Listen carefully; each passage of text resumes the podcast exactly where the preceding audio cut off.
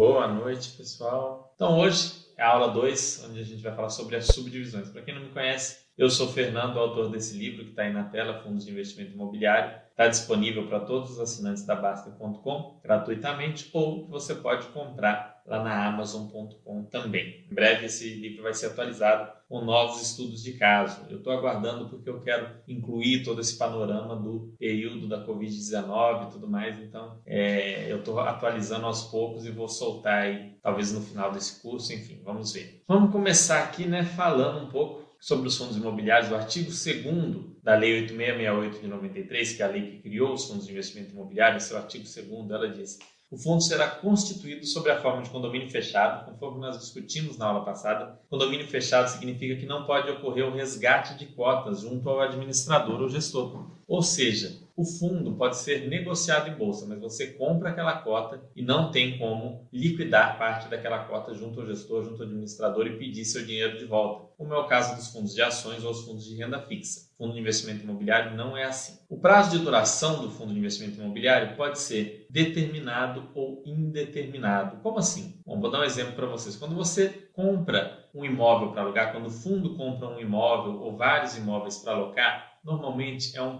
é com prazo de duração indeterminado. Ele vai obter aluguel daqueles imóveis enquanto puder. Em algum momento ele pode vir a trocar os imóveis se for um fundo de gestão ativa, vender um imóvel, comprar outro, fazer uma emissão para comprar mais imóveis, mas ele não tem um objetivo de daqui X anos, daqui 5 anos, daqui 10 anos, daqui 15 anos acabar. É diferente de um fundo de investimento imobiliário com prazo de duração determinado. Esse tipo de fundo, ele normalmente vai fazer um desenvolvimento, ou seja, ele vai construir um imóvel, vai vender e vai dividir o dinheiro todo, aquilo que foi investido mais o lucro, entre os cotistas, tá? Um valor correspondente a cada cota. É, ou então, prazo de duração determinado, ele vai explorar alguma área comercial que está em ascensão, vai comprar imóveis já prontos, vai locar durante um período e ao final daquele período ele vai vender na medida em que surgirem oportunidades. Também já teve fundo de prazo determinado assim. Então, existem prazos, fundos que têm tanto um prazo para que ele acabe, depois ele te devolve o dinheiro e acabou, quanto outros que não, que vão durar indeterminadamente, que podem durar anos, décadas, enfim, cuja pretensão não é ter um fim em algum momento. Não que eles não possam ter fim, mas eles não pretendem, ao menos no momento em que são criados, ter um fim. Depois pode ocorrer uma assembleia, conforme a gente vai ver, que vai ser determinado o fim, a extinção daquele fundo de investimento imobiliário. E para se investir em fundo de investimento imobiliário, pessoal, antes de falar das subdivisões, a gente tem que falar de dois intermediários muito importantes. Um deles é o administrador e o outro é o gestor. O administrador é mais responsável pela parte burocrática do fundo, ou seja, para fazer as obrigações junto à CVM, junto à B3, o preenchimento de documentos oficiais,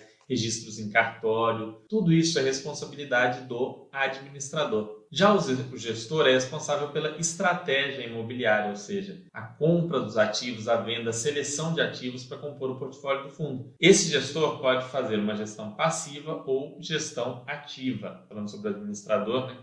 A instituição constitui o fundo e aprova no mesmo ato seu regulamento, documento no qual são estabelecidas as regras do fundo objetivo e política de investimento. Podem ser administradores de fundo de investimento imobiliário as pessoas jurídicas autorizadas pela CVM para o exercício profissional de administração de carteiras de valores imobiliários. Patrimônio do fundo versus patrimônio do administrador, esse é um ponto muito importante, pessoal. O patrimônio do fundo não se confunde com o patrimônio do administrador. Olha lá. Os bens e direitos integrantes do patrimônio de fundo de investimento imobiliário, em especial os bens imóveis mantidos sob a propriedade fiduciária da instituição administradora. O que é propriedade fiduciária, pessoal? É alguém que cuida na confiança, né, na fidúcia, ou seja, ele cuida para você daquele patrimônio. Ele não é o dono do patrimônio, o dono é você mas ele cuida, no caso, para todos os cotistas. Ele tem esse caráter fiduciário, ou seja, eu estou cuidando de algo, mas esse algo não é meu. Então, o patrimônio do fundo imobiliário não se mistura com o patrimônio da entidade administradora. Daí, caso em algum momento essa administradora venha falir, venha quebrar, não é um problema para o patrimônio do fundo em si. Tudo que precisaria ser feito é uma assembleia de cotistas, é, com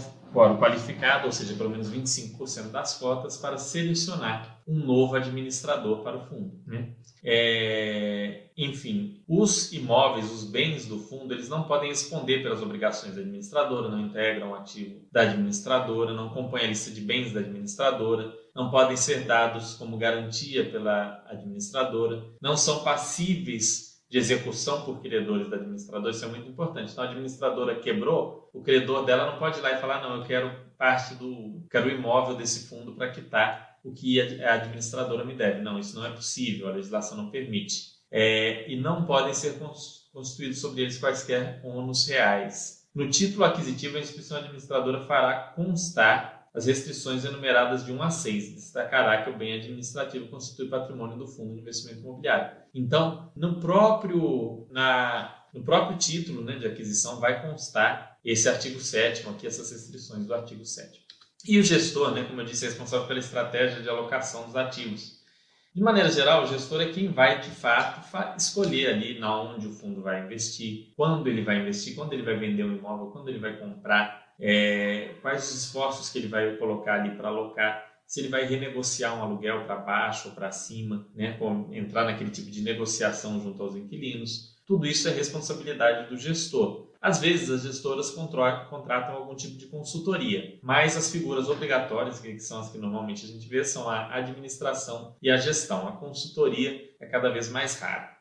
Gestor de carteira é profissional responsável pelos investimentos realizados pelo fundo, é quem decide quais ativos financeiros irão compor a sua carteira, quando e o quanto comprar ou vender de cada ativo, sempre observando os objetivos definidos no regulamento. É o gestor quem seleciona e se relaciona com os intermediários contratados para realizar essas operações, emite ordens de compra e venda em nome do fundo, também tem poderes para exercer o direito de voto decorrente dos ativos financeiros detidos pelo fundo. O papel do gestor pode ser desempenhado pelo próprio administrador do fundo ou por um terceiro contratado pela função, que deve ser pessoa física ou jurídica credenciado pela CVM como administrador de carteiras de valores mobiliários. Ou seja, o gestor é quem decide como aquele valor vai ser investido, desde que observados os objetivos definidos no regulamento do fundo. O regulamento do fundo é um documento obrigatório e importante de ser observado na hora do gestor gerir tudo aquilo. E na hora de você investir também, é um dos primeiros, se não o primeiro documento que você deve ler. Okay? Ele tem o direito de voto, porque existem, por exemplo, os fundos de fundos, FOFs. Então, no FOF, quando tem uma reunião de um dos fundos que o fundo de fundo tem, ele pode ir lá e votar o fundo pode comprar também ações de empresas do setor imobiliário. Ele comprando ações do setor imobiliário, ele vai, pode ir lá na reunião também e fazer o seu voto. Tudo isso é possível. Entende? Quem manda, né? Quem manda no fundo de investimento imobiliário? Gestor e administrador estão vinculados ao regulamento do fundo. Então, na verdade, todos eles estão abaixo do regulamento. Quem decide, quem manda, quem determina é o regulamento é, com base na liberdade que o regulamento dá, o administrador e, em alguns casos, o próprio cotista vai ser chamado a tomar uma decisão, a, a votar, a decidir alguma situação. Gestão ativa versus gestão passiva. Conforme a Ambima explica, os fundos de gestão passiva são aqueles que especificam em seu regulamento o imóvel ou conjunto de imóveis que comporão sua carteira de investimento, ou os que têm por objetivo simplesmente acompanhar um benchmark do setor. Já os de gestão ativa são fundos que não possuem gestão passiva, ou seja, todos os demais. Basicamente, o fundo de gestão ativa, pessoal, tem mais liberdade para comprar um imóvel, vender, é, comprar um, um fundo de investimento imobiliário, vender, comprar um CRI, vender antes do vencimento, comprar outro, trocar enfim, mudar, fazer mudanças da carteira sem precisar ficar convocando os cotistas para votarem nas decisões. Cada vez mais os fundos são de gestão ativa, os fundos de gestão passiva estão cada vez mais raros. Porque na gestão passiva, o administrador e o gestor eles ficam muito presos, eles ficam muito limitados ali, muito algemados, eles têm mais dificuldade de atuar. Então, na hora de renovar um portfólio do fundo, na hora de fazer uma grande reforma, o fundo de gestão passiva sofre mais, tem mais complicação. Mais de uma vez já foi visto fundos de gestão passiva que precisavam fazer uma grande reforma, convocaram os cotistas, porque os cotistas é que precisavam decidir, e os cotistas não concordaram, não quiseram que fosse feita nova emissão, não, enfim, não quiseram é, aceitar que fossem retidos valores. E isso tudo, é, no longo prazo, não é bom para a saúde do fundo né? um fundo que está com imóveis mais velhos, ele precisa ser reformado, ele precisa ser arrumado, enfim. É, na gestão passiva, o gestor não tem essa liberdade para tomar essa decisão e fazer essa análise. Ele depende da decisão dos cotistas, muitas vezes em quórum qualificado. Como eu disse, é de pelo menos 25% das cotas. Algumas decisões, falando em quórum qualificado, é, são apenas tomadas por, por quórum qualificado, como por exemplo a cisão do fundo, ou seja, você tem um fundo que quer transformar em dois, somente com o quórum qualificado. a fusão do fundo. Você tem dois fundos e quer transformar em um. Precisa de quórum qualificado, pelo menos 25% das cotas. Troca do administrador, pelo menos 25% das cotas tem que votar. Destituição do administrador, pelo menos 25% das cotas tem que votar liquidação do fundo, ou seja, vamos acabar com esse fundo. Desde que isso não esteja previsto no regulamento, é necessário sim o quórum qualificado. Se já tiver previsto no regulamento, né, se for um fundo de prazo determinado, que fala que depois de um tempo X ou depois da conclusão de algo, ele será liquidado, aí não precisa do quórum qualificado, não precisa de assembleia de cotistas para definir a liquidação do fundo, tá? Então, é isso, vamos lá. Mandato. O que o FI vai fazer? Basicamente, o mandato é isso. O que, que o FI pretende fazer? De acordo com a BIMA, é, dois terços dos investimentos no fundo tem que estar, pelo menos dois terços, né, tem que estar atrelados ao mandato. Então, eu vou falar um pouquinho de cada um dos mandatos. É, no slide, se vocês quiserem, depois vocês pausem, a gente vai vendo depois para ler aí cada parte. Vai ficar tudo, tudo vai ficar disponível para os assinantes da Baster.com lá no site. Quem não é assinante, vai ter que assistir ao vivo aqui, não, é, não, vai ficar disponível no YouTube depois, apenas durante o chat. FII de desenvolvimento para renda são fundos que, conforme definido em regulamento, objetivam investir dois terços do patrimônio em desenvolvimento ou incorporação de empreendimentos imobiliários. Ou seja, o que, que ele vai fazer? Ele vai construir um imóvel e depois alugar. Né? Desenvolvimento, ou seja, construção, incorporação, criação de empreendimento imobiliário para renda, ou seja, para locação ou arrendamento, normalmente locação. E aí ele vai ter aquele receber aqueles valores que vai ser distribuído ao cotista na forma de rendimento. Como lembrando a vocês, 95% do que o fundo tem de resultado deve ser distribuído ao semestre, pelo menos 95%, ok? Normalmente é distribuído mensalmente. E de desenvolvimento para venda, ou seja, ele desenvolve também, ele também constrói imóveis ele também projeta imóveis, só que ele pega o dinheiro, é, ele pega esses imóveis e vende, e o dinheiro da venda é distribuído aos cotistas. Normalmente, os fundos de prazo determinado são de desenvolvimento para venda. São fundos que pegam o dinheiro do cotista, desenvolvem uma série de imóveis, vendem e devolvem o dinheiro para o cotista. FII de renda são fundos que, conforme definido em seu regulamento, objetivam investir acima de dois terços do seu patrimônio líquido, direto ou indiretamente, em empreendimentos imobiliários já construídos, ou seja, não é desenvolvimento, para fins de geração de renda com locação ou arrendamento. Então, o fundo vai comprar lá um prédio de escritórios, vai alugar, aqueles aluguéis vão virar resultado do fundo e pelo menos 95% vai ser distribuído na forma de rendimentos aos cotistas. Claro, depois de subtraídas as despesas do fundo, despesa com administração, com gestão, com serviços de cartório ou consultorias, sobra um, um, valor, aquilo que sobrou, o fundo é obrigado a distribuir pelo menos 95% ao semestre. FII de títulos e valores imobiliários são fundos que investem pelo menos dois terços do patrimônio líquido em títulos e valores imobiliários, como por exemplo ações, cotas de sociedades, fundos de investimento e participações, FDICs, é, CEPACs, CRIs, letras hipotecárias, letras de crédito imobiliário, enfim. Normalmente, esses fundos, especificamente, investem em CRIs, que são certificados de recebíveis imobiliários. A gente vai ter um módulo só sobre fundos de papel, né, sobre fundos de títulos e valores imobiliários, onde nós vamos falar mais detalhadamente desses diversos títulos. Mas, basicamente, se você quer entender é, melhor no que, que investem esses fundos, entender um pouco mais sobre o CRI, que é criado por uma securitizadora, uma instituição que cria securities, né, que cria ativos, ativos mobiliários, é, com lastro em alguma operação imobiliária, seja uma operação de aluguel ou uma operação de desenvolvimento, surge daí um CRI. E esse CRI paga para o aquele que compra o título, né, os juros de, de, tempos em tempos e amortizações até que ele acaba. Ele vai amortizando e pagando juros e por fim ele acaba. Você investiu ali no CRI 100 mil e aí ao longo do tempo ele vai te pagando aquela amortização daqueles 100 mil e juros. No final você vai ter recebido 120, 130, 140 mil. É, mandato híbrido. Fiz de mandato híbrido são os que não observam nenhuma concentração das classificações mencionadas anteriormente. Ou seja, é um fundo que, por exemplo, com 30% do patrimônio, ele vai desenvolver imóveis e vender. Com outros 20%, ele vai desenvolver e alugar. Com outros 30%, ele vai é, comprar para locação. Outros últimos 20%, ele vai comprar em CRIs ou em outros fundos de investimento imobiliário ou em ações. Enfim, é um fundo que não está concentrado, não coloca dois terços do seu patrimônio em nenhum desses mandatos que nós verificamos anteriormente. No que o fundo investe, né? É, o segmento é basicamente isso. No que, que aquele fundo vai investir? O regulamento vai dizer na onde que aquele fundo vai investir. É, o Ambima estabelece alguns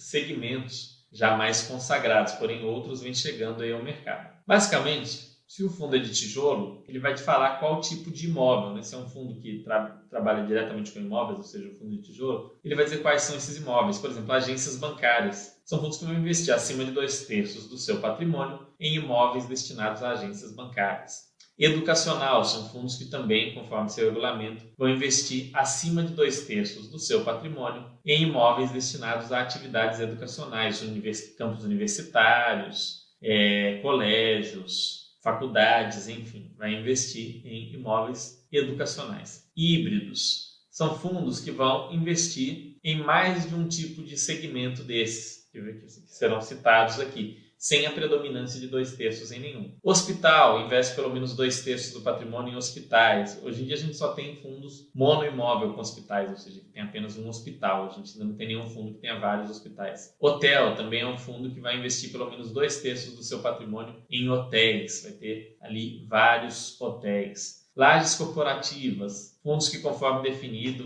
no regulamento, vão definir, vão investir pelo menos dois terços do seu patrimônio líquido, né, acima desses dois terços em lajes corporativas, né, que são escritórios diferenciados, escritórios amplos, vendidos, andares inteiros de escritórios. São a categoria, até o momento, uma das mais comuns, se não a mais comum. Logística, fundos também que investem pelo menos dois terços do seu patrimônio em imóveis logísticos. Né? É, vai investir ali numa fábrica, em um galpão, por exemplo, galpão onde ficam armazenados os produtos do Magazine Luiza. É um, tem fundo de logística que tem imóvel alocado para o Magazine Lu, Luiza. Fundos que têm imóvel alocado para as lojas americanas. Todo aquele estoque das lojas americanas está lá no fundo de logística. Fundo que, que investe aí no imóvel da Netshoes. Todo o estoque da Netshoes fica lá no galpão logístico. Da Ambev. Tem lá o fundo que é, dentro dele tem a envasadora da Ambev ali, ficam as cervejas ali sendo envasadas e distribuídas para o país saindo do fundo. Enfim, os fundos de logística investem pelo menos dois terços em imóveis logísticos. A gente vai detalhar esses segmentos mais à frente.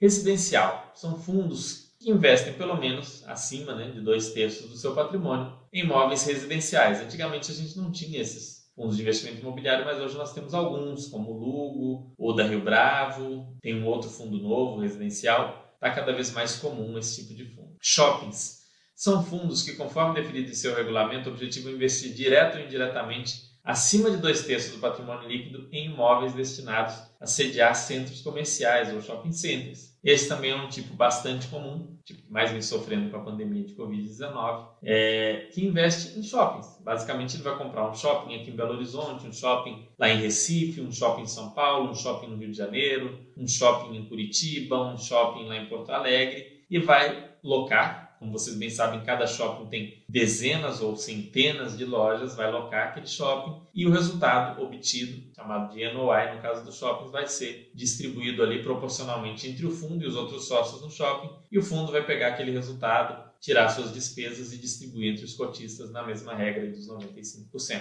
Tem também o segmento de títulos e valores imobiliários, que se confunde com o mandato títulos e valores imobiliários. Basicamente, são fundos que vão investir acima de dois terços do seu patrimônio em títulos e valores imobiliários. Aqueles mesmos que a gente falou, CEPAC, CRI, letra hipotecária, LCI, LIG, FDIC, cotas de FIIs, ações de empresas do setor imobiliário. Existem outros também, são aqueles que investem acima de dois terços em outra coisa. Se ele investir menos de dois terços em alguma coisa, ele é híbrido. Ou seja, ele investe em várias coisas e nada chega a dois terços, é um fundo híbrido. Se ele tem uma coisa específica que ele investe dois terços ou mais, ele tem uma, ele entra no outro. Por exemplo, fundo imobiliário de cemitério, existe o fundo de cemitério, se enquadra na categoria outros. Tem fundo que investe em agro, né, em silos do agronegócio. O silo se enquadra em outros. E por aí vai. É, aqui alguns exemplos, né? Cemitérios, varejo, agrícola, são todos fundos é, com classificações que fogem a, esses padrões da Ambima já pré-determinados. Algum, algumas outras classificações que a gente costuma falar de fundos imobiliários aí. Primeiro é a classificação em FII de tijolo ou de papel. O que é FII de tijolo ou de papel? O fundo de tijolo, o nome é bem intuitivo. Ele investe em imóveis, em tijolo, né? em imóveis. Então vocês estão vendo aqui, isso aqui tem tijolo, é tudo uma construção, é uma, um empreendimento imobiliário típico. Um imóvel, seja um imóvel residencial como esse que eu estou, seja um shopping center como tem aqui da minha janela, seja uma laje corporativa, isso é tijolo. Não há dúvida de que é feito ali de concreto, de tijolo, é um, é um imóvel. Já o de papel, ele não investe em imóveis, ele investe em ativos mobiliários, em títulos e valores mobiliários, como a gente já falou, os CRIs, as ações. Esses fundos a gente chama de fundo de papel. Ele não tem imóveis dentro dele, ele não tem tijolos dentro dele, ele tem papéis, ele tem títulos e valores mobiliários. Ele tem ações, ele tem CRIs, ele tem LIG, ele tem LCI, ele tem outras coisas predominantemente que não imóveis de tijolo, que não tijolo. Uma outra classificação muito importante, especialmente para quem está começando a investir, é a classificação de multi versus mono. Existem fundos imobiliários, pessoal, com altíssima liquidez, mas que têm apenas um imóvel. Em alguns casos, um imóvel e muitos inquilinos que é o que nós chamamos de é, multi-mono, ou seja, multimóveis, mono-inquilinos, é, ou outros que têm vários imóveis não, e vários inquilinos. Aí é o multimóvel, multi-inquilino. Temos também, o por fim, o fundo, que tem um monte de imóveis e todos alugados para um único inquilino. Como assim, um, um monte de imóveis para um único inquilino? É o exemplo do BB Progressivo 2, por exemplo, BBPO. Ele é um fundo que tem vários imóveis, mais de 50 imóveis espalhados pelo Brasil inteiro, mas o único inquilino é o Banco do Brasil. O Banco do Brasil aluga todos esses imóveis, tendo agências e alguns escritórios nos imóveis é, alugados do fundo. Então ele é multimóveis monoinquilino. A combinação mais desejável em termos de risco é o multimóvel multi-inquilino. Por quê? Você vai ter vários imóveis, então se algum dos imóveis der um problema sério, não faz mal. Você tem ali todos aqueles outros enquanto aquele problema é corrigido. E ao mesmo tempo você tem vários inquilinos. Então, saiu o inquilino, você não fica nem sabendo, porque sai um, entra outro, sai outro, entra, entra outro. Alguns fundos têm centenas de inquilinos, alguns têm dezenas, 50, 60, 70 inquilinos, então sai um inquilino e você nem vai notar a diferença no seu rendimento, logo já entra mais um e pouco muda. Os fundos multimóveis, multi-inquilinos têm esse fator de uma segurança menor. Por outro lado, naturalmente é óbvio que você vai esperar um retorno maior do mono imóvel, mono inquilino, justamente por esse risco maior. Dando tudo certo nesses, vai ter reajustes maiores de aluguel, porque é só um imóvel, aquele imóvel sendo muito bom, vai ter um bom reajuste de aluguel, não vai ficar vago, enfim. Você pode acompanhar e ver na lista dos, dos fundos imobiliários os com melhor retorno e os piores são mono-mono. Isso mostra que o quê? O mono-mono tem maior risco e um maior retorno. Os mais bem-sucedidos são mono-mono e os piores são mono-mono. Então, esses fundos mono, mono, né, um imóvel com um inquilino, você pode deixar eles para o fim do fim do fim da sua lista. Depois que você montar uma carteira, você já tiver experiência analisando fundos imobiliários, você já tiver aí no, no mundo dos fundos imobiliários há dois, três, cinco, até mais anos de preferência, dez anos. Aí, se você entender na sua análise que faz sentido um fundo monoimóvel e monoinquilino, você compra e inclui na sua carteira com um percentual menor. Mas cada vez faz menos sentido esse tipo de fundo imobiliário, não só para você, mas para o mercado. Bom, pessoal, é isso. Consegui falar em meia hora, bom, ficou um tempo legal para tirar as dúvidas de vocês, que é o mais importante, o nosso bate-papo aqui é a parte mais legal. Essas são as principais classificações. Venham, venham todos na semana que vem, onde a gente vai dar sequência e vai falar. Acho que é uma das mais importantes aulas que é sobre riscos e erros, né? Porque se você não cometer os piores erros, provavelmente você vai ter um resultado interessante com os fundos de investimento imobiliário. Então a próxima aula é essencial para todo mundo que investe ou quer investir nesse, é, nesse tipo de ativo, ok? grande abraço para vocês, uma ótima semana e até segunda-feira que vem.